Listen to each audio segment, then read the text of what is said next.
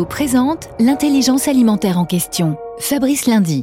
L'agriculture, l'une des clés face aux défis du réchauffement climatique.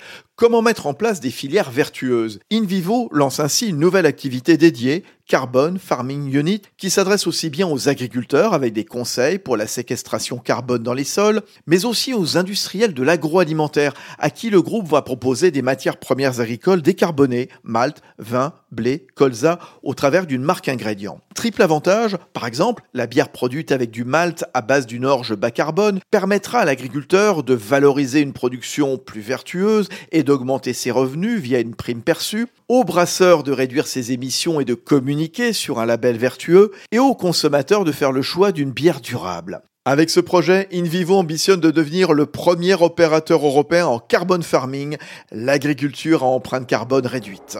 Union nationale des coopératives agricoles françaises, InVivo s'engage pour la transition agricole et alimentaire vers un agrosystème résilient.